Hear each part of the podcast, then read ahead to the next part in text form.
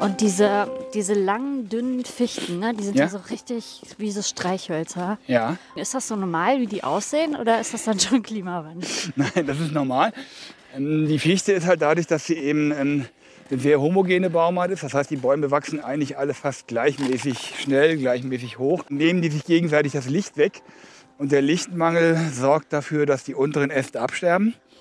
Und dass sie auch sehr instabil sind, weil sie durch diese kleine Krone auch einen sehr hohen ähm, Schwerpunkt haben und noch leichter umfallen beim Sturm. Und es sieht auch nicht so romantisch aus. Genau. Und damit herzlich willkommen zum Eifel-Podcast mit mir, Julia Kunze. Heute stehe ich mit Martin Lotze im Wald.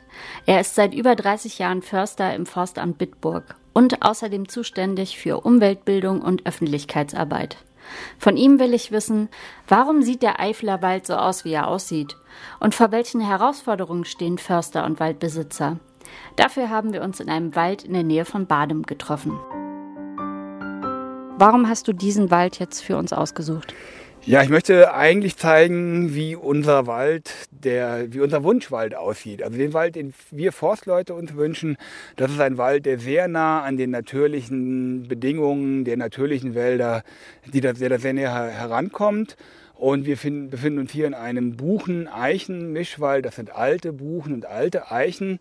Und dieser Wald zeichnet sich dadurch aus, dass es hier sehr viele alte, abgestorbene Bäume gibt oder Bäume mit Höhlen, also sogenannte Habitatbäume, die eben interessant sind für Naturschutz.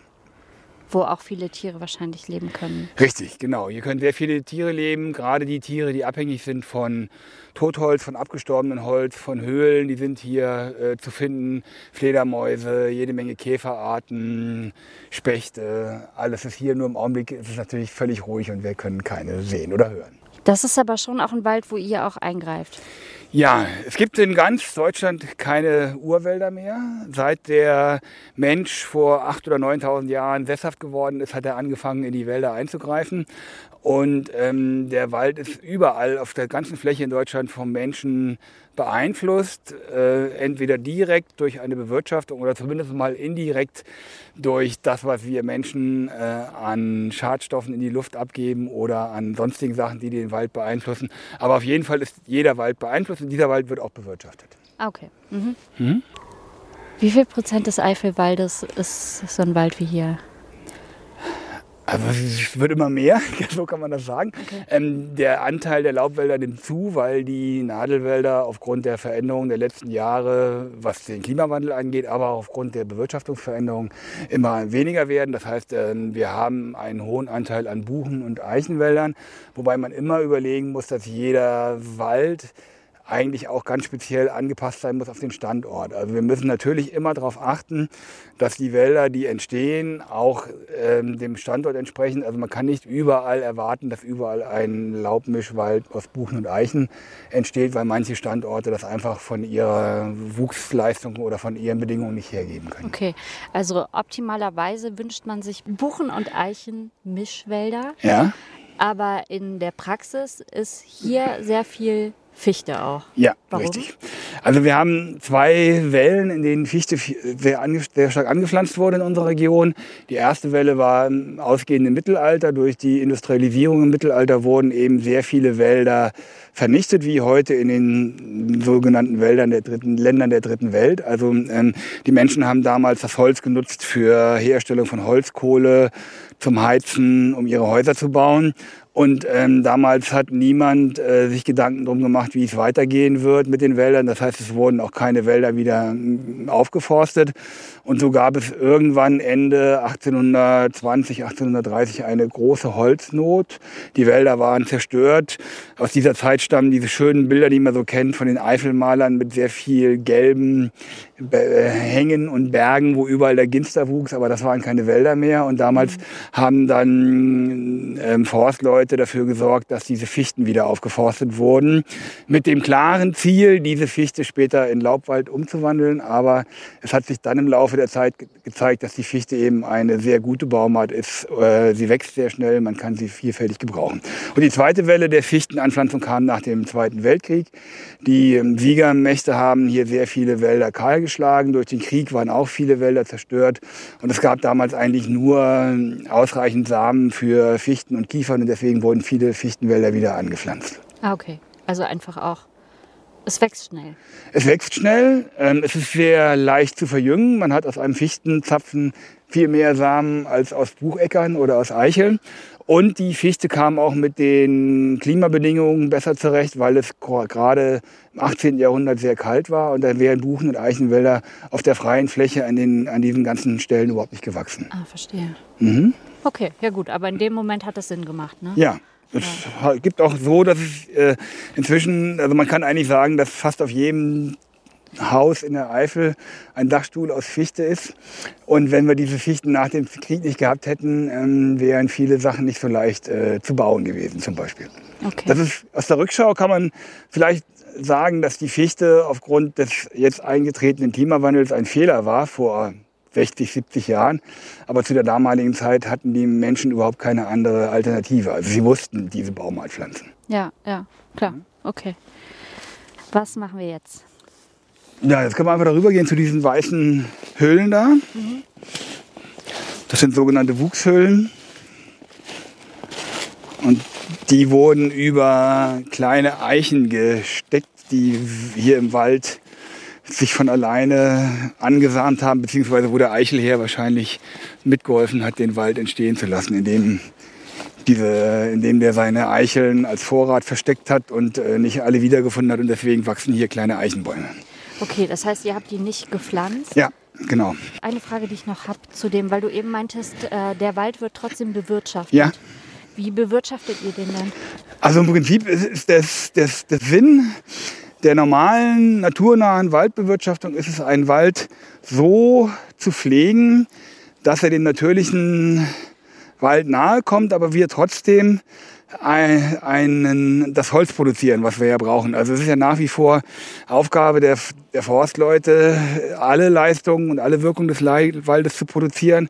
Also zum einen den Rohstoff Holz, aber natürlich auch Sauerstoff, äh, CO2-Speicherung, Trinkwasserschutz und alles. Und wir entnehmen aus solchen alten Wäldern nur einzelne Bäume und dadurch kommt Licht auf den Boden. Und dadurch, dass Licht auf den Boden kommt, können eben die Samen der Bäume, die in dem Wald stehen, wachsen und können langsam groß werden. Das stimmt, das hattest du im, im Gespräch, glaube ich, auch mal erzählt. Ja. Wenn man nur Buchenwälder hat, ja die unterdrücken auch alles andere. Richtig, also die Buche, also da wo wir, wir leben in, in, in, unserer Region hier, ist die Buche eigentlich, ja, hier hat sie ihre optimalen Wuchsbedingungen. Das heißt, wenn wir jetzt 2000 Jahre lang nichts im Wald machen würden und das Klima würde sich nicht verändern, dann gäbe es hier auf großer Fläche nur noch Buchenwälder. Weil die Buche im Schatten wächst, das sieht man äh, in diesem Wald hier auch ganz schön, weil da hinten überall junge Buchen drunter stehen. Und diese Buchen würden dann in die anderen Wälder hineinwandern und dann würden eben auch in Eichenwäldern, in Fichtenwäldern, in allen anderen Wäldern würden Buchen wachsen. Und wenn diese alten Wälder dann langsam absterben, dann sind die Buchen da und können dann die nächste Waldgeneration übernehmen. Okay, jetzt sind wir hier an den äh, selbst ausgesäten kleinen Eichen, die ummantelt sind mit so Plastik. Wuchshöhlen, Schutzhöhlen, ja. ja. ja. Ja, also das hier ist ein Wald, das ist ein, ein Fichtenwald, der so wahrscheinlich irgendwann nach dem Krieg gepflanzt wurde. Ähm, damals hat man auch noch nicht die großen Kenntnisse gehabt, wie wir sie heute haben über Standorte. Das heißt, da wurde die Fichte überall gepflanzt, ähm, auch ohne Rücksicht darauf, wie der Boden aussieht, weil es eben kaum andere Baumarten gab. Dieser Boden hier ist sehr nass, zumindest mal in, im Winterhalbjahr. Und deswegen sind die Fichten mit ihren flachen Wurzeln hier sehr instabil und fallen gerne um. Äh, dazu kommt, dass diese Böden hier im Sommer auch sehr trocken sein können und dann sind die Fichten auch natürlich sehr anfällig gegen den Befall durch den Borkenkäfer. Das heißt, dieser Fichtenwald, wo wir nur noch die Reste hiervon sehen können, der hat sich aufgelöst, wird sich weiterhin auflösen. Und wenn wir diesen Wald in einen, einen klimastabileren Wald umwandeln wollen, dann können wir zum Teil die Baumarten übernehmen, die die Natur bringt. Allerdings ist es so, dass unter einem Fichtenwald oft auch nur wieder Fichten wachsen weil die Samen da sind und das wollen wir ja nicht. Deswegen sind wir teilweise gezwungen, in diese neuen entstehenden Wälder hinein neue Baumarten zu pflanzen oder wir übernehmen zumindest mal die Bäume, die von Natur aus eingebracht werden, wie hier in diesem Fall. Das sind Eichen, die durch den Eichelheer ähm, auf der Fläche versteckt wurden, die er nicht mehr wiedergefunden hat zu unserem Glück. Und ähm, im Sommer haben die Waldarbeiter diese Eichen hier gesucht und haben dann eine Schutzfülle drüber gestellt, weil diese Eichen sonst jetzt gerade im Winter bei Schnee vom Wild aufgefressen würden. Werden die gerne vom äh, Wild gefressen? Ja, die Eiche ist mit die beliebteste Baumart. Besonders in solchen Bereichen, wo es wenig Eichen gibt, scheinbar sind die Rehe äh, auch so ein bisschen Feinschmecker und das, was selten ist, das mögen sie besonders gerne. Also die Buche ist deutlich weniger anfällig gegen Verbiss als, als die Eiche zum Beispiel. Also hier sind jetzt auf dieser Fläche wo wir jetzt die Eichen auch geschützt haben, wurden aber auch noch aktiv andere Baumarten gepflanzt. Weiter im Hintergrund kann man Kirschen erkennen, Wildkirschen. Das ist auch eine Baumart, die mit wärmeren Klimabedingungen besser zurechtkommen wird. Also dieses Ziel, dass wir Förster zusammen mit den Waldbesitzern erarbeiten, weil die Waldbesitzer entscheiden ja letztendlich, was mit ihrem Wald passiert. Hier ist es eine Gemeinde. Das Ziel ist ja, dass wir einen stabilen Mischwald schaffen, der im Prinzip so breit aufgestellt ist von seiner, von seiner Baumartenzusammensetzung, dass wir alle Auswirkungen des Klimawandels, die dann eintreffen werden, versuchen abzupuffern. Also dass irgendwas auf jeden Fall da noch gut mit klarkommt. Richtig, man, man muss so ein breites Angebot haben, wo man sowieso von ausgeht, dass vielleicht die Hälfte der Baumarten es nicht übersteht, aber ein Teil der Baumarten wird es überstehen und wir müssen da breit aufgestellt sein. Das ist viel entscheidender als jetzt die einzelne Baumart im, im Einzelfall. Also das Kirschen ja. äh, im Wald gesetzt werden. Das war mir auch ganz neu. Was, was gibt es da noch für Arten, die so gesetzt werden? Also wir, wir haben so, so ein Konzept, was landesweit äh, gültig ist, dass wir versuchen, mit den bewährten Baumarten erstmal zu arbeiten. Das wären Buche, Eiche oder auch die Weißtanne, die halt hier heimisch ist, die schon seit Jahrhunderten hier existiert. Das ist quasi die, die große, das große Fundament dieser Pyramide, die wir uns so vorstellen als Modell. Und je weiter man nach oben kommt, desto seltener und so spezifischer werden die Baumarten. Wir nehmen dann Baumarten, die aus wärmeren Regionen Deutschlands kommen, zum Beispiel die Esskastanie oder Robinie zum Beispiel. Oder was hier in der Region auf Kalkböden sehr häufig angepflanzt wird, inzwischen sind Elsbeeren und Speierling. Und dann wollen wir aber nur einen ganz geringen Anteil der zukünftigen Wälder mit, mit Baumarten ausstatten, die aus wärmeren Regionen Europas kommen, weil wir nicht das Risiko eingehen wollen, dass die Wälder durch neue Baumarten völlig äh, neuen Bedingungen ausgesetzt sind und wir nicht wissen, wie diese Baumarten reagieren. Man hat es sehr oft erlebt bei neuen Pflanzen, die irgendwo sich auch vielleicht aus Gärten ähm, davon geschlichen haben und die man im Wald findet, die sogenannten Neophyten, die hier keine Feinde haben, die hier plötzlich andere Arten völlig verdrängen. Und das will man natürlich vermeiden, weil wir ja doch den Wald ähm, in eine, wie ich eben schon gesagt habe, möglichst naturnahe Form bringen möchten. Das Springkraut oder so? Springkraut zum Beispiel, ja, ja genau, diese Sachen, ja, richtig. Okay. Mhm. Sollen wir weitergehen? Ja. Gibt es Eifel-Besonderheiten, den Wald betreffend? Eifel-Besonderheiten. Was für mich immer interessant war, war schon während dem Studium, dass ähm, fast alle geologischen Formationen in der Eifel vorkommen. In der sogenannten Bitburg-Trierer Mulde findet sich also Buntsandstein, Muschelkalk, äh, Grauwacke, Schiefer, sehr viele unterschiedliche Bodenarten, Gesteinsarten, die halt auch sehr unterschiedliche Waldbedingungen ähm, hervorbringen. Und das ist eigentlich das Interessante, dass wir hier auf kleinstem Raum sehr unterschiedliche Bedingungen haben. Schönecker Schweiz zum Beispiel ist ein Kalkgebiet, also es gibt sehr unterschiedliche ähm, Bedingungen, wo auch sehr unterschiedliche Wälder sich von Natur aus entwickeln würden. Ah ja, jetzt sind wir hier bei der Hinweistafel. Was hat der Klimawandel hier angerichtet? Genau, wir haben ja noch gar nicht über den Klimawandel direkt gesprochen. Also der vom Menschen verursachte Klimawandel, der hat ja verschiedene Auswirkungen auf uns alle. Letztendlich ähm, ist der Klimawandel ja ein reines Menschenbewertungsproblem. Also wir bewerten den Klimawandel als unser Problem. Für die Natur ist es meiner Meinung nach kein Problem, weil die Natur wird sich auf alle Veränderungen einstellen. Es kann natürlich sein, dass die Wälder über hunderte von Jahren äh, verschwinden oder völlig anders aussehen, aber die Leistungen und Wirkungen der Wälder, die werden halt, sind für uns wichtig und deswegen ist der Klimawandel und seine Auswirkungen auf den Wald also schon eine, ein Problem der menschlichen Definition, so möchte ich jetzt mal sagen. Also das heißt, Leute, die Wald haben, haben große Ängste wahrscheinlich gerade. Die haben Ängste, ja, genau, weil im Prinzip ist es ja klar, wir haben seit 2018 drei extrem trockene Jahre. Wir haben äh, jede Menge weniger Niederschlag pro Quadratmeter auf unseren, auf unseren Flächen im Wald. Wir haben höhere Temperaturen, wir haben Starkregenereignisse, also dass der Niederschlag, der äh, auf den Boden kommt, der kommt oft konzentriert in, in Form von ähm, starken Regenereignissen. Das heißt, das Wasser bleibt überhaupt nicht hier bei uns im Wald, sondern es verschwindet sofort. Und die Auswirkungen der Stürme werden auch immer extremer, weil aufgrund der höheren Temperaturen mehr Energie in der Atmosphäre ist. Das heißt, die Stürme werden also auch weiterhin zunehmen. Und all diese Auswirkungen wirken sich auf den Wald aus. Man, und letztendlich werden die Bäume durch den Klimawandel zusätzlich geschwächt und so haben dann Schädlinge noch mehr Möglichkeiten, ähm, den Wald noch zu schädigen und zum Absterben zu bringen. Mhm. Borkenkäfer. Borkenkäfer, Pilzbefall, also zum Beispiel die Esche. Wir haben hier drüben Eschen stehen oder hatten hier welche stehen. Das ist Esche, wo man bis vor ein paar Jahren gedacht hat, das ist eine Baumart, die ist hier zu Hause, die ist hier äh, weit verbreitet, die verjüngt sich sehr gut. Aber da gibt es einen Pilz, das ist ähm, der kleine weiße Stängelbecher, so nennt er sich, oder Stängelbecherchen, der befällt diese Bäume und die Bäume sterben dann ab. Mhm. Und das ist auch eine Auswirkung des Klimawandels, weil dieser Pilz früher, als es noch nicht so warm war, sich nicht so gut ausbreiten konnte. Hm. Okay. Ja. Wie viel ähm, ist denn in privater Hand und wie viel in Gemeinde? Ja, also wir haben ähm, landesweit ist es relativ klar. Wir haben ein Viertel der Wälder gehören Privatwaldbesitzern, wobei das in Rheinland-Pfalz wirklich überwiegend kleine Waldbesitzer sind, die kleine Waldparzellen haben. Ja. Dann ist ein Viertel gehört dem Staat, also dem Land Rheinland-Pfalz, und die Hälfte gehört den waldbesitzenden Gemeinden, also den Kommunen, Städten in Rheinland-Pfalz.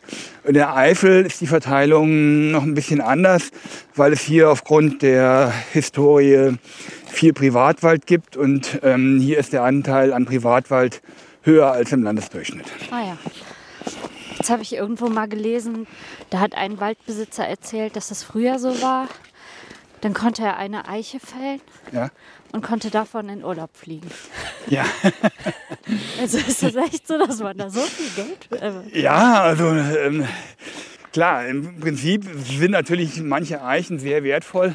Im Augenblick ähm, werden gerade Eichen vorbereitet für eine Versteigerung. Das heißt, manche Bäume, wertvolle Bäume werden versteigert gegen Meistgebot. Da können schon mal schnell 4.000, 5.000, 6.000 Euro pro Baum zusammenkommen. Allerdings sind diese Bäume auch mindestens 250 Jahre alt und man muss eben einfach überlegen, wie lange die gebraucht haben ja. äh, bis dahin. Und wir haben ja nur einen ganz minimalen Anteil an solchen wertvollen Bäumen in unseren Wäldern. Also das ist deutlich weniger als ein Prozent, dass wir solchen wertvollen Bäume haben. Okay, und was würde so eine Fichte dann? Äh, eine Fichte, ausgewachsene Fichte, die so zwischen 80 und 100 Jahre alt ist, die bringt ungefähr 200 Euro Erlös. Hm. Und dann muss man die Holzernte unter Umständen dann auch noch abziehen, dann wird es noch weniger. Im aktuellen Fall viel weniger, weil die Preise durch den Borkenkäfer Kalamität noch deutlich zurückgegangen sind. Und für so einen Borkenkäferbaum kriegt man dann überhaupt irgendwas? Naja, also wir stehen hier gerade vor so einem Polter mit Holz. Mhm. Diese Bäume wurden jetzt auch diesen Sommer ähm, geerntet von den Waldarbeitern, weil sie auch vom Borkenkäfer befallen waren, beziehungsweise weil sie trocken waren. Ähm, dieses Holz, äh, wenn man die Kosten für die Aufarbeitung, also das heißt, wenn man die Kosten für die Waldarbeiter abzieht, dann bekommt der Waldbesitzer im Augenblick quasi keinen Erlös mehr.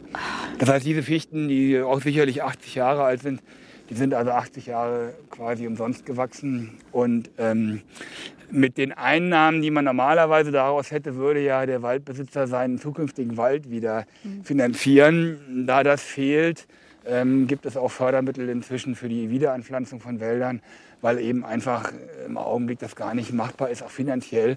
Ähm, die Gemeinden haben teilweise überhaupt keine anderen Einnahmen und wenn dann die Einnahmen aus dem Wald auch noch wegfallen, dann haben die überhaupt keine Möglichkeit mehr, noch Geld in ihren Wald zu stecken.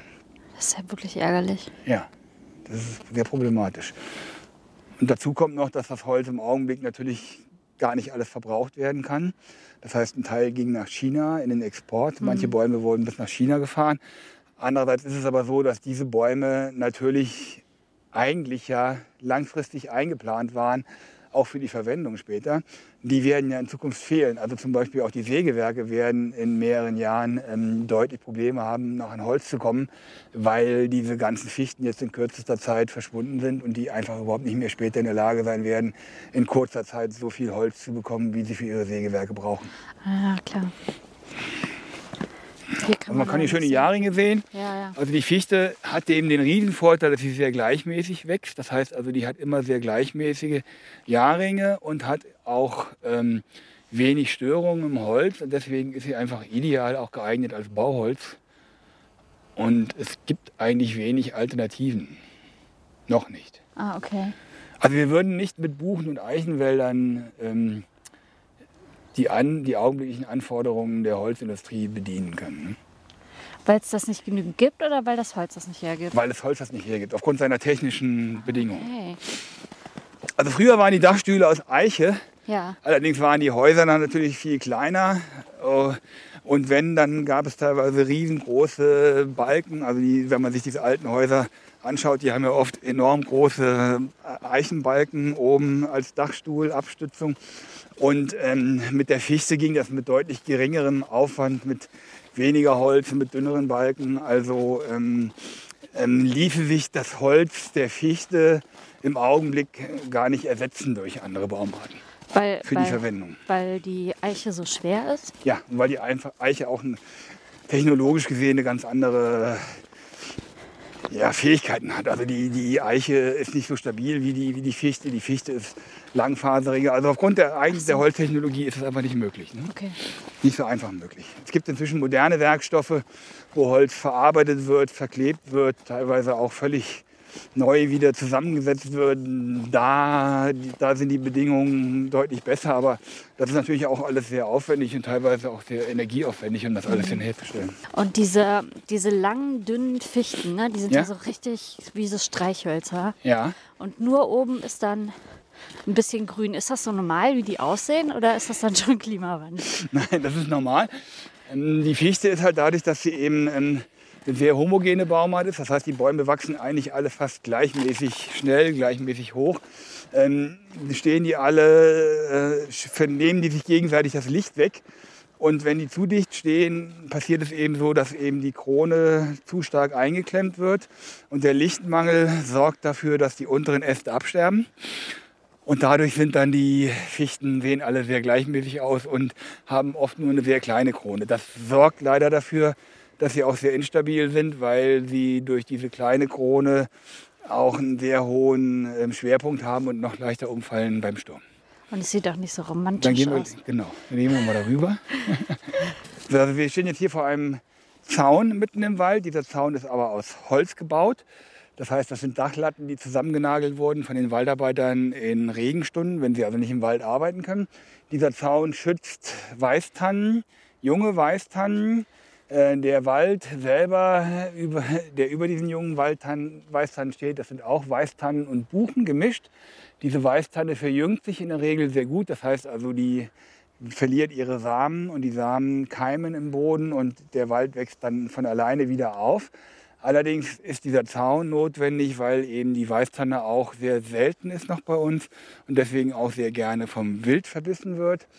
Ähm, das kann man auch teilweise ganz schön sehen, weil die Bäume außerhalb des Zaunes, des Zaunes oft kleiner sind als im Zaun oder man sieht zumindest mal Schäden vom Verbiss, wo die Rehe das abgebissen haben. Die Weißtanne ist die Nadelbaumart, von der wir hoffen, dass sie klimastabil wird oder ist. Und ähm, wir hoffen, dass wir eben diese jungen Weißtannen über eine ganze Waldgeneration hin am Leben behalten können. Wobei wir natürlich immer überlegen müssen, wenn wir Förster von Waldgenerationen sprechen, dann sind schnell mal 150 bis 200 Jahre gemeint. Das ist ein Zeitraum, den wir im Augenblick überhaupt nicht einschätzen können, wie sich das Klima verändern wird. Deswegen ist es auch, macht es auch keinen Sinn, jetzt zum Beispiel aus wirtschaftlichen Gründen zu sagen, wir setzen auf eine besonders, auf eine Baumart, die im Augenblick besonders gefragt ist, weil wir ja gar nicht wissen, wenn die dann mal in 40, 50, 60 Jahren so weit ist, dass sie vielleicht mal geerntet werden kann, ob es dann überhaupt noch einen Markt dafür gibt. Also wir produzieren eigentlich am besten, indem wir immer angepasst an den Waldort sagen, hier ist diese Baumart die ideale, in dem Fall hier ist es die Weißtanne Und die wächst hier am besten und deswegen nehmen wir hier die Weißtanne, egal was später vielleicht ähm, für Anforderungen aus der Wirtschaft zum Beispiel kommen werden. Mhm. Okay. Aber wir brauchen die Einnahmen und die Weißtanne wäre auch eine Baumart, die die Fichte ersetzen kann. Das Holz ist vergleichbar, hat die gleichen technischen äh, Voraussetzungen oder Bedingungen. Das heißt also, man kann auch die Weißtanne zum Bau von Dachstühlen verwenden. Ah ja, auch langfaserig. Genau, richtig. Okay, danke sehr. Ja, bitte. Das war sehr schön, viel gelernt. Das war der Eifel-Podcast für dieses Mal mit Förster Martin Lotze und mir, Julia Kunze. Die Musik ist von Esther Abrami. Wenn es euch gefallen hat und ihr mir etwas Gutes tun wollt, dann abonniert doch den Eifel-Podcast bei eurem Podcast-Player. Das heißt bei Spotify, bei Google Podcast und ganz neu, jetzt auch bei iTunes. Und ganz wichtig, gebt mir eine Bewertung. Außerdem freue ich mich, wenn ihr den Eifel-Podcast bei Instagram und Facebook abonniert. Wenn ihr das alles nicht habt, gar nicht schlimm, dann erzählt auch einfach euren Freunden davon. Ich wünsche euch eine schöne Woche. Bis zum nächsten Mal. Tschüss.